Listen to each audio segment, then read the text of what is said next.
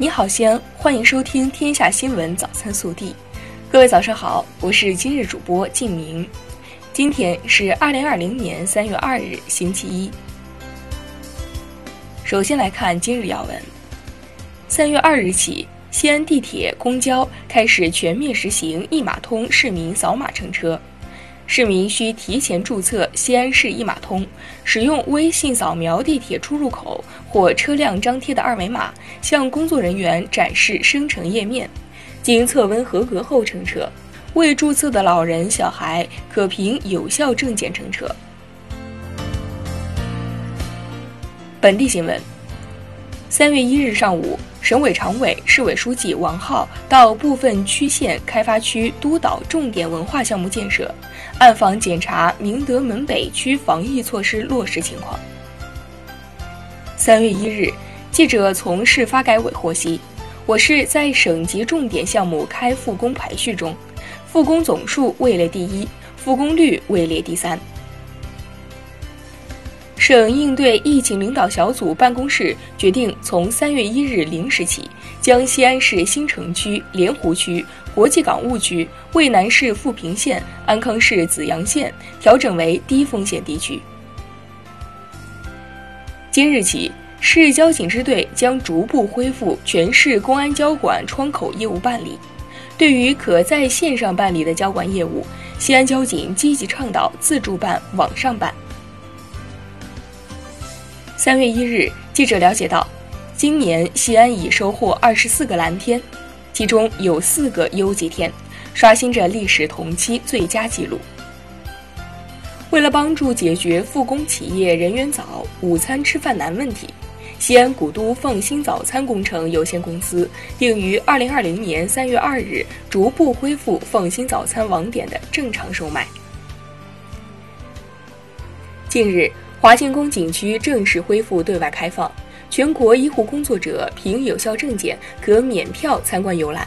活动时间截止二零二零年十二月三十一日。三月一日下午三时，随着最后一名新冠肺炎患者治愈出院，西安市胸科医院三十三例新冠肺炎患者全部治愈出院。为全力挽救两名新冠肺炎危重患者生命，更好地进行科学救治，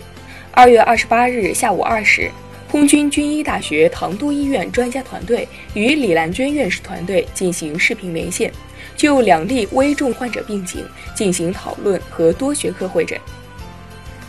这两天，渭南市民政局驻富平县齐村镇桥西村第一书记马军辉比较忙，比较愁。他驾车在渭南市富平县的薛镇、庄里镇和附近的西安市阎良区到处拜访鸭商，想帮助桥西村三里组的王一龙把一千六百多只鸭子卖了。因为新冠肺炎疫情影响，这些鸭子无人问津。暖新闻：每天熄灯后的武汉光谷方舱医院显得特别静。我省第三批援助湖北医疗队西安大兴医院的医护人员，为了不打扰患者休息，他们放轻脚步，开启手机弱光，给患者盖被子、测体温，被患者们称为方舱医院里的提灯女神。国内新闻：一日下午，中共中央政治局委员、国务院副总理孙春兰。组织中央指导组召开支援湖北三百四十多支医疗队代表视频会议，强调进一步加强支援湖北医疗队工作，发挥医务人员火线上的中流砥柱作用，坚决打赢武汉保卫战、湖北保卫战。国务院扶贫办最新发布，继去年十二月西藏宣布贫困县脱贫摘帽后，截至今年二月底。我国又有八个省市的贫困县全部脱贫摘帽。国家卫健委新闻发言人米峰一日表示，近一周，武汉、湖北和全国确诊病例治愈率均持续上升，全国治愈出院比例达到百分之五十二点一，说明全国疫情防控总体形势持续向好，医疗救治效果明显，救治压力正在减轻。国家移民管理局边防检查管理司司长刘海涛三月一日在国务院联防联控机制新闻发布会上说，在疫情防控期间，在华外国人停居留期限到期的，可自动顺延两个月，在顺延期限内无需办理延期手续，仍可在华合法停居留或正常出境。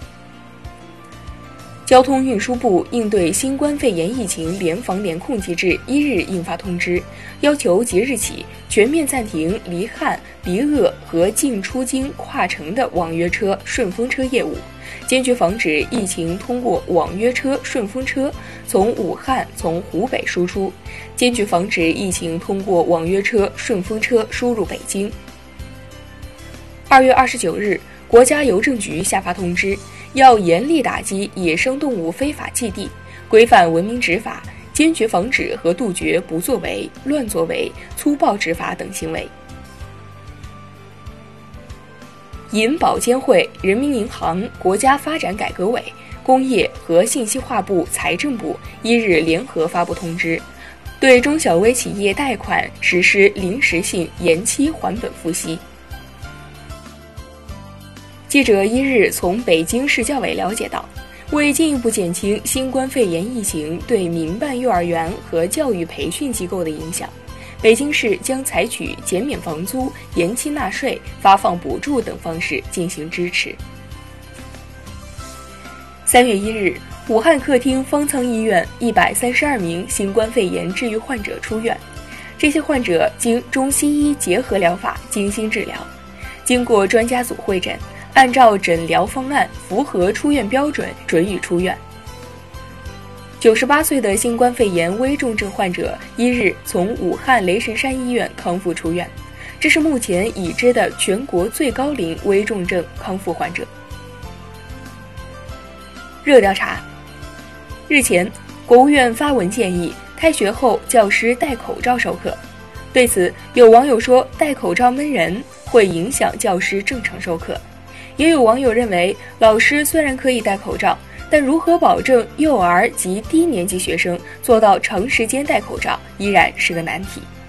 你觉得教师戴口罩授课有没有必要？更多精彩内容，请持续锁定我们的官方微信。明天不见不散。